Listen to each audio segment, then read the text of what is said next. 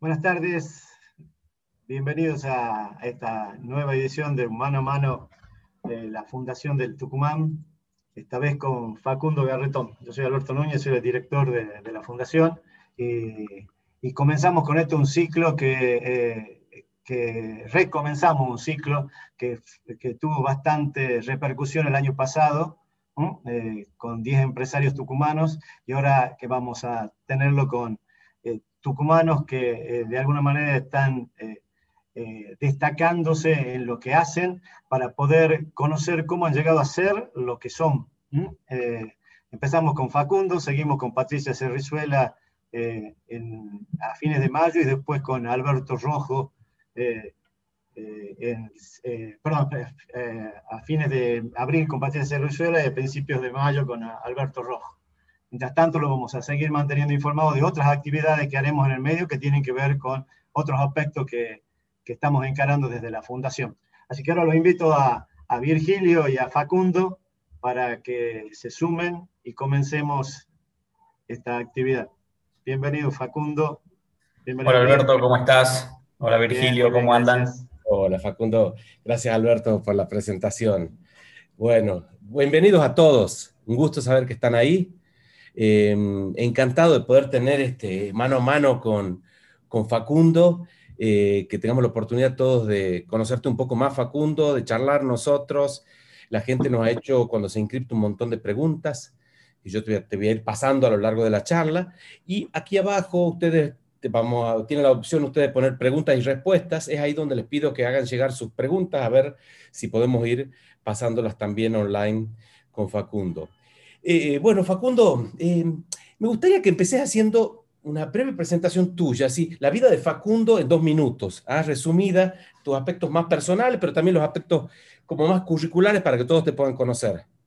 Bueno, primero, gracias eh, por la invitación, un placer estar acá y, un placer encontrarlo Alberto acá, hace tiempo que no lo veía. Para los que no saben, Alberto fue profesor mío en, la universidad.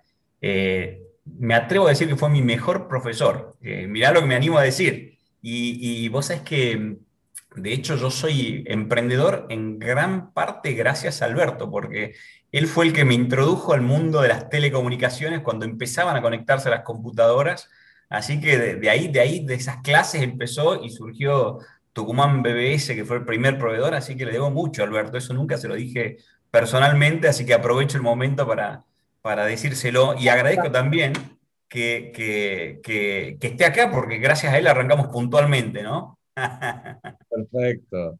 Bueno, hermoso reconocimiento. Alberto, está silenciado. Pero, este, muchas gracias, Facundo. Eh, además, alguna vez tenemos que contar cómo eran esas primeras clases de comunicaciones, con las cosas que teníamos que trabajar muy alejadas de la realidad de hoy, ¿no? Pero eso es, así que realmente aprecio mucho tu comentario. Muchas gracias, Facundo. No, por favor, un placer. Y, la verdad que siempre lo digo, eran mis clases favoritas, aprendí mucho y de ahí surgió. En ese momento no existía ni siquiera, por lo menos yo no conocía el concepto de ser emprendedor. Eh, surgió como una cosa que, naturalmente iba, íbamos viendo cómo funcionaban las computadoras, aparecieron los primeros modems y cómo se conectaban entre ellas y, de alguna forma eh, nace de ahí el primer proveedor de, Internet cuando aparecía el concepto de TCP/IP y las, primeras comunicaciones y todo eso.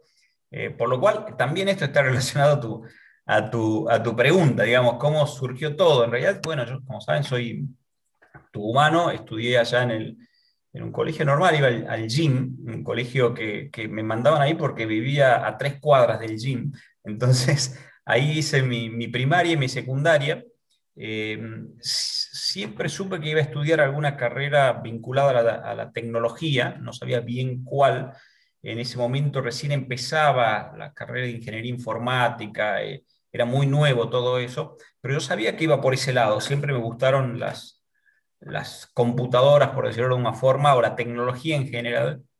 Eh, así que ahí empezó todo en Tucumán, con muy, muy, y siempre comento esto de que hoy todo el mundo conoce eh, todas estas cosas de la tecnología e Internet, pero en ese momento no, no existía todo eso. De hecho, cuando arrancamos con el primer proveedor de Internet, yo me preguntaba, ¿en algún momento mis amigos usarán este tipo de tecnología para conectar? ¿Existirá Internet cuando en el futuro será realmente algo que todos usen, bueno. O será algo efímero que parece que puede funcionar, pero no funcionará. Mirá vos la duda, qué bueno. Suena prehistórico, ¿no? Por supuesto. Totalmente, totalmente. Y bueno, así, así surgió un poco todo eso. El primer proveedor este que, mencionaba surgió en el, departamento que teníamos con un amigo, con, eh, eh, Augusto Parra, tucumano también, socio del primer emprendimiento. Eh, pusimos una antena VISAT en el techo y, con eso nos conectaba, bajaba un cable a las computadoras y con eso nos conectábamos vía UCP bajando datos a la noche y, fue lo que se comenzó al comienzo algo que se llamaba Bulletin Board System, BBS. Eh, un concepto, en ese momento ni siquiera existía Windows o la interfaz gráfica, ¿no? O sea, era una cosa muy, eran caracteres de OS, era otro mundo realmente, ¿no? Así empezó eh, mi ingreso a la, a la, tecnología, ¿no? Qué interesante, qué bueno. Contá, contá cómo sigue, contá cómo sigue hasta que llegué hasta al día de hoy. Contá un poco rápidamente, después vamos a ir haciendo Zoom, ¿cierto? Pero ahora, abuelo de pájaro. Sí, bueno, yo tengo como ciclos en mi vida y te diría que mis ciclos suelen durar siete años en promedio, eh, entonces yo vengo más del mundo tecnológico, estudié ingeniería informática, eh, ahí donde Alberto eh, fue profesor mío, y era muy tecnológico al comienzo, a partir de justamente de Alberto empezó a migrar un poco más a las telecomunicaciones, así empiezo más a vincularme a las telecomunicaciones, eh, con el proveedor este Internet, voy muy a ese lado, a, la tecnología de esas características de telecomunicaciones. Y después eh, tengo la posibilidad de irme a estudiar afuera, a Berkeley, a UC Berkeley, la zona del Silicon Valley. Eh, y cuando voy allá descubro hacer un máster allá, en, un posgrado en, Business Administration, descubro el mundo de las finanzas. algo que era totalmente novedoso, que no conocía absolutamente nada yo de eso, pero mis compañeros sí invertían todos en la bolsa y utilizaban tecnología, lo hacían por Internet, algo que no existía en ese momento en América Latina, eh, estaba recién comenzando. Eh, bueno, y a partir de eso eh, empecé a mezclar mis, dos pasiones, por decirlo de una forma. Por un lado, la tecnología en sí, por otro, las finanzas. Y así surge Invertir Online. Ya, un combo interesante, ¿cierto? Ya un combo interesante, finanzas y tecnología en ese momento de, la historia que estás contando, un combo interesante y que dio por resultado invertir online. Exacto, exacto. Y también en ese momento no existía el concepto de fintech. Hoy fintech es un segmento muy específico, gigante, y eh, yo siempre digo que fundamos la, hoy por hoy invertir online es la fintech más antigua de América Latina. Eh, y tiene 20 años, y en ese momento ni siquiera existía el concepto ese de fintech. O invertir online estuvimos mucho, la empresa tiene 20 años, eh, más, en realidad, bueno, por ahí, un poquito más de 20 años. Eh, y de ahí fue, fue migrando, yo más o menos 10 años después de invertir online, empecé a involucrarme más con proyectos de impacto social. Ese momento me tocó estar viviendo en Chile y armamos con un grupo de personas algo que se llama Social Lab, que es otra de mis pasiones, mezclar la tecnología con impacto social y, nace esta plataforma, Social Lab, sociallab.com, que lo que hace es eh, utilizar tecnología para generar impacto en la base de la pirámide. Entonces ahí eh, empiezo a mezclar más tecnología con impacto social o impacto ambiental y me empiezo a meter cada vez más en esos temas. Ahí me involucro activamente Sistema B. Eh, Sistema B es una organización que fomenta el desarrollo de empresas de triple impacto, eh, cuando se habla de triple impacto, se habla de impacto eh, no solamente económico, sino también social y ambiental. Me sumo como director a, Sistema B en Argentina eh, y, empiezo a, involucrarme mucho más en temas de eso, medioambientales, temas sociales, que ahí le dediqué varios años también, otros siete años, y eso me lleva después al mundo político, también con la búsqueda de generar impacto a mayor escala, esto de buscar impacto social o ambiental algún amigo, un amigo emprendedor también, Andy Freire, me dice, para, si querés generar impacto en serio, él ya estaba involucrado en el gobierno de la ciudad y me empieza a, incentivar para que me involucre eh, en política. Eh, bueno, y así de, alguna u otra forma me, me vincula a la política eh, con, con, el expresidente Macri, quien me invita a sumarme para que vaya de candidato en Tucumán eh, ahí decido volver a Tucumán después de casi 20 años de no vivir en Tucumán. vuelvo a Tucumán, inicio toda una campaña electoral. Eh, bueno, obviamente, como saben ustedes, gano en Tucumán y asumo como diputado nacional. También ahí cinco años más o menos le dedico al tema de la, de la política. y ahí, estando en el Congreso, en el 2017, yo ya venía invirtiendo en temas de life sciences o ciencias de la vida, como se dice, eh, y en el Congreso me toca, en el 2017, me toca regular el tema del cannabis eh, en Argentina. No conocía demasiado de la, industria del cannabis, empiezo a profundizar, empiezo a ver legislación comparable, eh, y viendo legislación comparable, veo lo que estaba pasando en Uruguay, lo que estaba pasando en Canadá, lo que estaba pasando en Colombia, y ahí me, me, empiezo a involucrar en el, en el segmento este de life sciences, de cannabis medicinal específicamente. Hasta eso fue en el 2017-18. Yo en el 18 ya decido que no, eh, que no iba a seguir en política. Y, bueno, en el 2019 termino mi mandato en la función pública. Eh, en diciembre del 2019 decido involucrarme activamente en la industria del cannabis. Eh, me vengo a vivir a Uruguay hace un año y algo.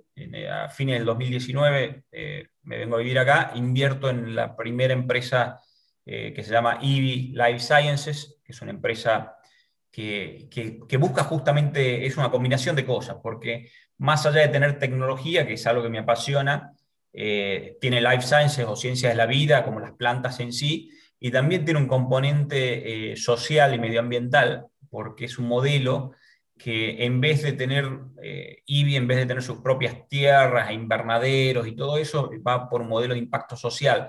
Entonces, buscamos y trabajamos con pequeñas granjas distribuidas en Uruguay, hoy casi es una docena de granjas distribuidas, donde eh, nosotros hacemos la genética, registramos nuestra genética propia, o sea, las semillas, hacemos los plantines, los esquejes y después los distribuimos a estos granjeros con un acuerdo de, comercio justo, donde les enseñamos a cómo producir cannabis, después nos encargamos, una vez que las plantas crecen y dan su flor, nosotros nos encargamos del proceso de la cosecha eh, le pagamos obviamente por, por, la producción y después les compartimos la exportación que hagamos de las flores. Entonces es un modelo que está buenísimo porque genera un impacto social también y medioambiental también porque todos hacemos eh, al aire libre con procesos de, de, eh, de hecho son flores orgánicas, naturales y con certificaciones GACP y ese tipo de cosas. ¿no? Así que mi vida tiene ciclo, entonces pasé de la informática a las telecomunicaciones, la telecomunicación al impacto social y ambiental, del impacto social y ambiental a la política y de la política ahora involucrado con cannabis específicamente. Qué bueno, qué buena historia, Facundo. La verdad que eh, vamos a tratar de hacer doble clic en cada una de esas historias. A mí me sorprendió de entrada que seas proveedor de Internet cuando no sabías si Internet iba a funcionar, es decir, realmente era de los early adopter, ¿cierto? En la industria, y, y después que eh, tu siguiente emprendimiento, que seas la primer fintech, cuando todavía no existía la fintech y vos ya hayas creado la primera fintech, verdaderamente un innovador. Y, ahí quiero hacer zoom inicialmente, la palabra innovación.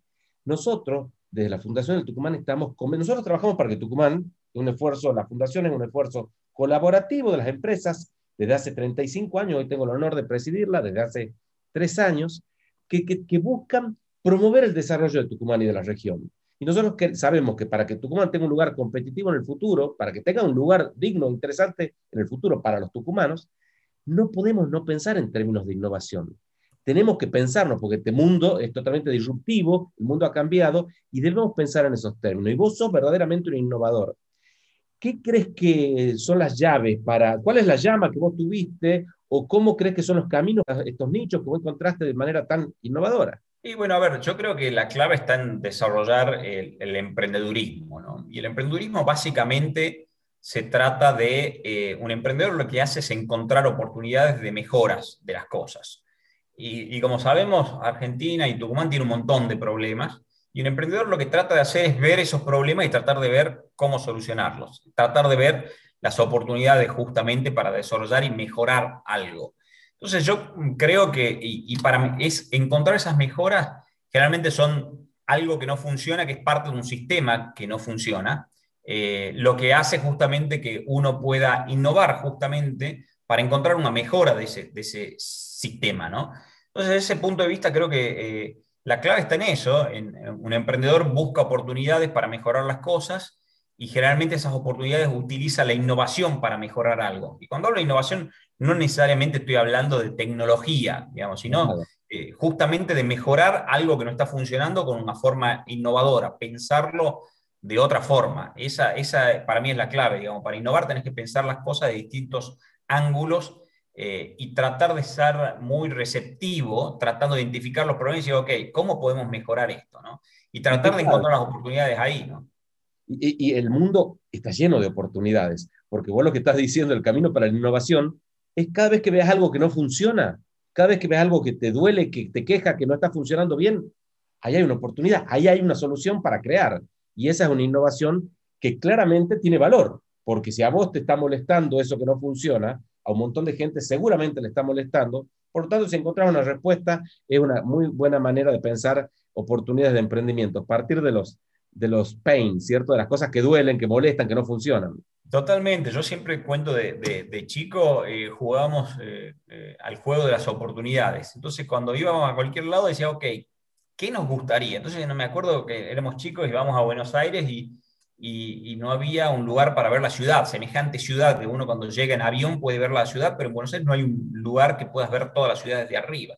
Y jodíamos con eso, decía, ah, mira, oportunidad de negocio, hacer un mirador que pueda ver qué pasa si eh, haces un mirador que esté en la punta del obelisco, en el edificio más alto y desarrollas, son cosas eh, que es un juego, de alguna forma estar todo el tiempo tratando de ver oportunidades, ¿no? Y hoy el mundo está lleno de problemas. Entonces, eh, de hecho, las cosas que hago actualmente, eh, tanto las inversiones y donde me enfoco son eh, tratando de encontrar, de entender ciertas megatendencias, ver cuáles son los problemas que tiene el mundo. ¿no? Entonces digo, a ver, sabemos que el mundo, hay problemas de cambio climático, que se está calentando en forma grave el planeta.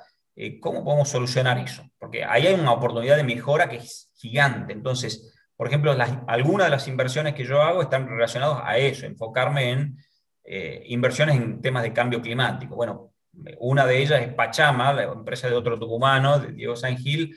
Eh, tengo el, gusto y el honor que surgió eso en mi casa charlando con Diego en algún momento y, fue el primer inversor de esta empresa que hoy la está descosiendo a nivel mundial. Eh, y es justamente eso, busca solucionar un gran problema que tiene el mundo que está relacionado con el cambio climático. Entonces, eh, les, comento a todos, si quieren escuchar el mano a mano que tuvimos con Diego Saez Gil, donde habla de Pachama, está colgado ahí en fundaciondetucumán.com.ar barra mano a mano, algo así, vale la pena que lo vean a los que no lo vieron. Está bueno, está bueno.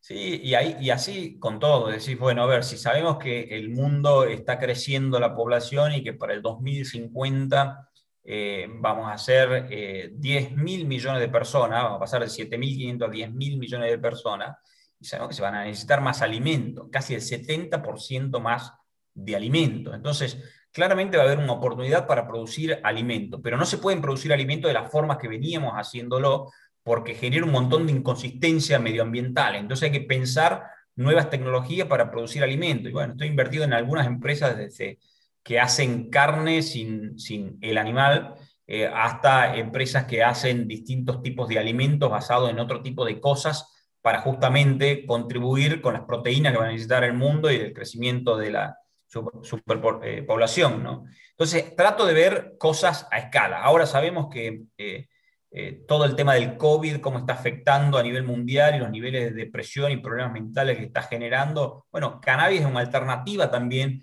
a todos esos problemas que hay.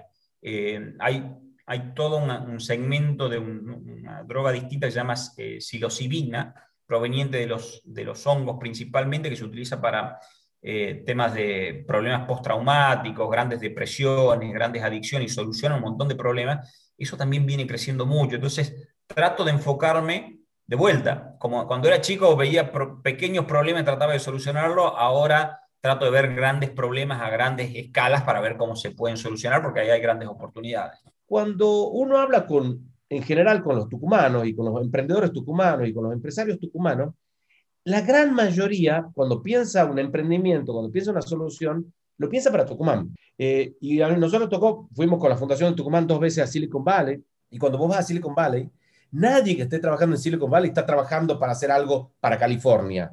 Todos están pensando en, en hacer algo que tenga un impacto global, con lo cual el volumen de negocios es mayúsculo. ¿Qué pensás de esto, Facundo?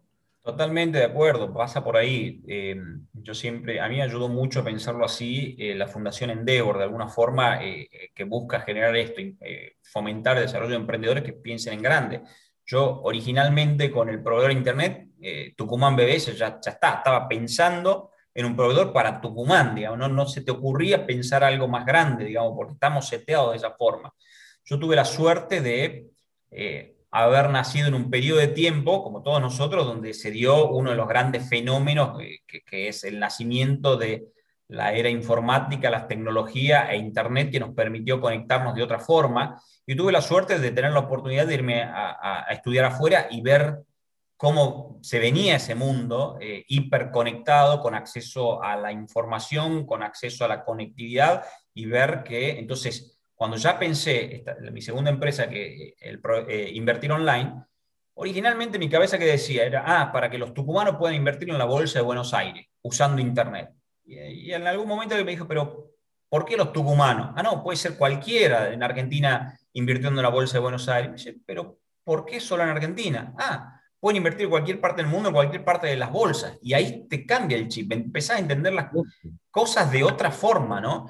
Eh, y lo que me pasa ahora, que estoy en una empresa que es eh, totalmente distinta, porque es brick and mortar, es campo, es semilla, es genética, son plantas de extracción, eh, tenés plantas de manufactura y todo eso, pero ya mi, mi cabeza, mi mindset lo piensa global. Yo no, cuando invertí en esta primera empresa en, en, Uruguay no era para hacer solamente cultivo en Uruguay.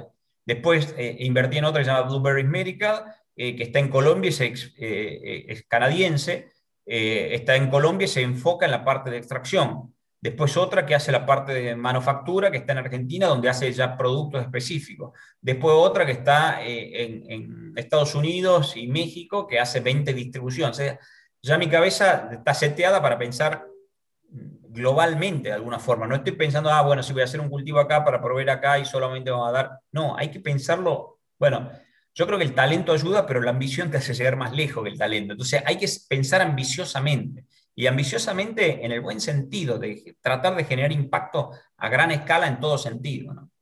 A propósito de esto, ¿cuál crees vos que son las ideas que están cambiando el mundo?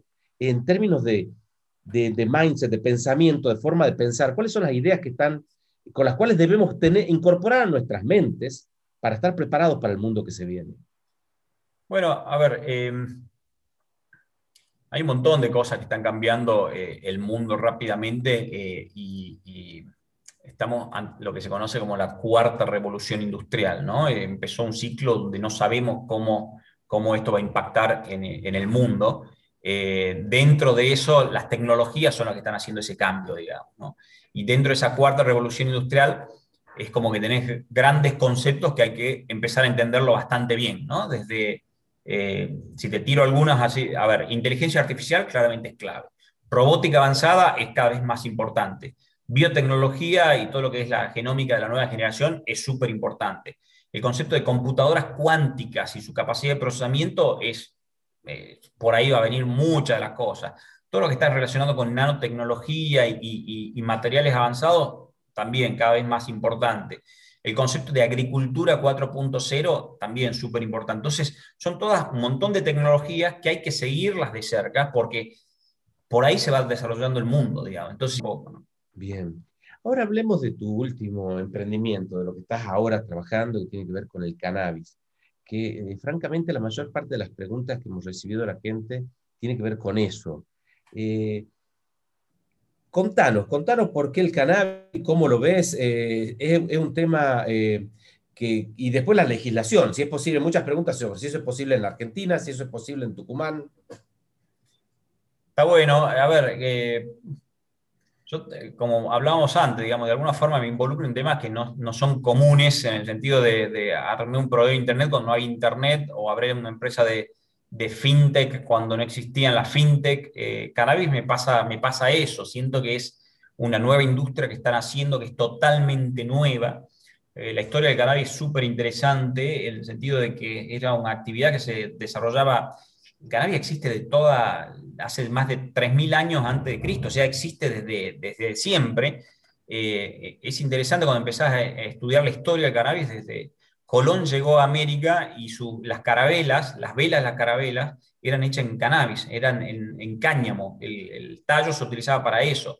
Eh, la constitución de Estados Unidos está escrita en papel de cáñamo, o sea, de planta de cannabis, ¿no? Eh, y se utilizaba un montón cuando, cuando llegaron los primeros pobladores a, Estados Unidos. El primer pueblo se llamaba Jamestown. Era obligación cultivar cannabis porque servía como medicina y servía también para hacer sogas, eh, servía para un montón de cosas. Hasta que en un momento se prohíbe, en los años 30, y fueron muchos años donde tuvo todo esto prohibido eh, y no se pudo investigar, no se pudo desarrollar toda una industria. Recién en los, hace 10, 15 años empezó a abrirse más el mercado California lideró todo un movimiento regulando todo esto y empezó, en Israel se empezó a investigar y se descubrió eh, cómo funcionaban los distintos cannabinoides, entender que la planta en sí tiene un montón de cannabinoides.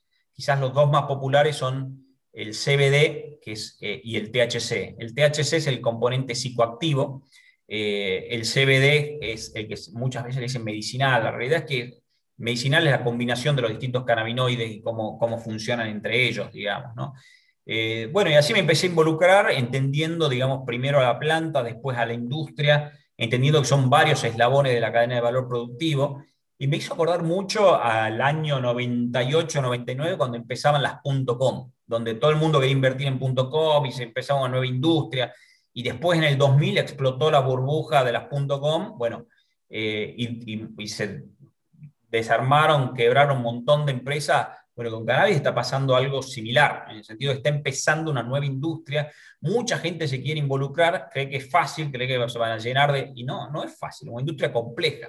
Como con las .com eh, se fundieron un montón y un montón de gente perdió mucho dinero, muchos otros le pegaron a Amazon, le pegaron a Mercado Libre y hoy son grandes empresas a nivel eh, mundial. Eh, lo mismo pasa con la industria del cannabis. Mucha gente quiere invertir, eh, y no sabe bien qué. Y hablan, ah, bueno, pero ahora se puede producir cannabis. Y la regulación, bueno, empieza, hay que entender que son un montón de eslabones de la cadena de valor productivo y depende de donde te quieras enfocar. Eh, simplificando todo esto, son eh, cuatro grandes eslabones. El primero relacionado con la parte de plantación, que está relacionado con la genética, las semillas, todo lo que está relacionado con el campo o los invernaderos, hace indoor, outdoor, todo lo que esté relacionado con cultivos. Ese es un eslabón hasta que la planta florece, cosechas esas flores eh, y ahí tenés un modelo que puede ser la exportación de flores. Eh, simple, negocio más simple. Ese es un eslabón. El, siguiente eslabón ya tenés cierto procesamiento que está relacionado con la extracción, es decir, utilizás eh, como materia prima las flores estas y empezás con distintos procesos de extracción, ya puede ser vía etanol o CO2 supercrítico, donde haces extracciones de los aceites. Primero sale una resina, después otros procesos industriales y saca los aceites. Después otro proceso que puedes incluso hacer componentes aislados, ya sea de CBD o de THC o distintos cannabinoides. Pero ese es otro eslabón. Después de ahí sale un, un producto que puede ser aceites a granel o las resinas a granel, que van a un tercer eslabón que está relacionado con manufactura. Es decir, con ese producto, ¿qué vas a hacer? ¿Vas a hacer una píldora vas a hacer un parche, vas a hacer un goterito, vas a hacer un pre-roll, vas a hacer distintas cosas que ya entran en un negocio de manufactura que es distinto. Y por último, el cuarto eslabón, lo que es venta y distribución. Y ahí tenés como, primero cuando definas qué vas a hacer, tenés tres grandes verticales en esta industria. Lo que es medicinal, lo que es recreativo y lo que es industrial. Son tres verticales totalmente distintos. Si vas por medicinal, tenés que definir qué vas a hacer, si vas a hacer un, componente farmacológico de farma o algo más de, bienestar, o va a ser más, va a ser una píldora, o va a ser un parche, o va a ser un gotero. Si te vas más para el lado eh, recreativo, es otro tipo de cosa, o haces barritas de cereales, o te haces una, bebida eh, que tenga THC, o te haces los pre-rolls o, porros que se consumen en varios países, eh, o te vas a hacer otro tipo de cosas. Y después tenés el, vertical industrial, donde ya entran varias industrias. Ahí puedes hacer desde eh, vinculado a lo textil, haciendo fibras con, con, parte de la planta, o podés irte a la parte de alimentos y bebidas también, o hay varias cosas que se pueden hacer ahí. Entonces, Argentina sí tiene una oportunidad porque tiene mucho conocimiento del campo en general, todo lo que es agroindustria conoce mucho, tiene mucho conocimiento. Eh, por otro lado, tiene ciertas características que están buenísimas relacionadas con clima, suelo, sobre todo el norte argentino, por lo cual está, está muy bueno, pero le falta claridad en las regulaciones también. Es decir, ok, ¿qué se puede hacer hoy? Y hoy por hoy, más allá de los anuncios, no hay mucho que se pueda hacer. Hoy por hoy la ley dice que solamente se puede hacer producción eh, para la investigación. Eh, eso, entonces ahí ya te limita el modelo y estás hablando solamente de la parte de... No es ninguno de los cuatro que, nombraste. claro, te, hace un paso previo. Exacto, estás hablando simplemente de la parte de plantación, del primer eslabón, pero después no te dice qué vas a poder hacer con eso. Cosechás flores de ahí, ¿qué puedes hacer? Extracción y venderla, y todavía no se puede. ¿Puedes exportarla? Y todavía no se puede. ¿Puedes moverla de Tucumán a Santa Cruz? Porque hay tampoco se puede. Entonces, todo eso falta claridad en Argentina, que una vez que haya claridad va a ser una gran oportunidad. Hoy falta todavía entender ese marco regulatorio.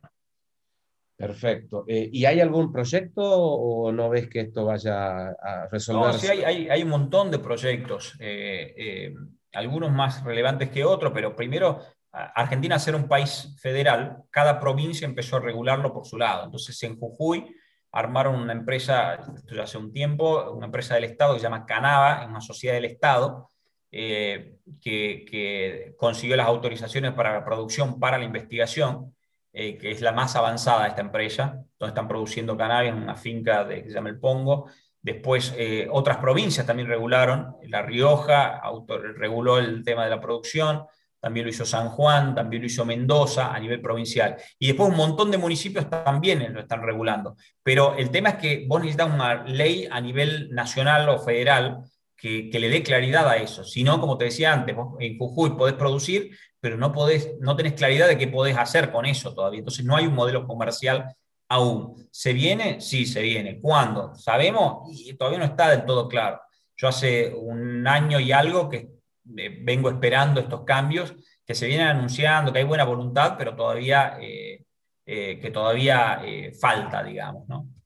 Brillante. Mm. Facundo, ha sido, yo estoy muy agradecido y te agradezco en nombre de todos los que hemos escuchado hoy y que vamos a seguir escuchando, porque esto mucha gente lo va escuchando después offline. cumple plenamente con la misión que nosotros teníamos, que es de aprender de vos, de conocer tu forma de pensar. Has hecho muchas cosas y es como que uno con esta charla va decodificando cuáles han sido los, los, insumos, las cosas que te han ido dando las ideas. Y a mí me encantó esto que has dicho de que las ideas están en los problemas. Y el mundo es muy generoso en ver las oportunidades de innovación. Todo lo que no funciona es una oportunidad de innovación, así que creo que eso es un cambio en mirar la realidad. Mucho aprendizaje, creo que has dejado, es muy valiosa toda tu experiencia y te agradezco, bueno, todo lo que has hecho con tu compromiso con Tucumán, que lo has hecho desde la política Así que me parece que hay una, manera distinta de involucrarse que no es común en el empresario ni en el emprendedor. Así aclaro, que... aclaro que no solo de la política, sigo involucrado, si bien no estoy viviendo en Tucumán, sigo involucrado con Global Shaper, con la Fundación Impulso Norte, contribuyendo a un montón de cosas, y cada cosa que hago, eh, trato de hacer algo en Tucumán, de hecho armamos un equipito de investigación en Tucumán sobre temas de cannabis, o sea, sigo, eh, aunque no esté físicamente ahí, siempre va a estar mi intención de contribuir con Tucumán. Por supuesto, y esta misma charla es una manera muy clara, muy clara de hacerlo. Facundo, muchísimas gracias. No, por favor, gracias a ustedes. Y cualquier cosa estoy a disposición por redes sociales también, eso me pueden contactar, ya sea en LinkedIn o Facebook o Instagram. A cualquier duda, siempre para los tucumanos estoy disponible. Y bueno, un gusto haberlo, haberlos visto a ustedes. A Alberto hace tiempo que no lo veía, así que gracias por el tiempo y, bueno, seguimos en contacto. Gracias, a vos, eh, gracias a todos por participar. Gracias a todos. Gracias, chao. chao.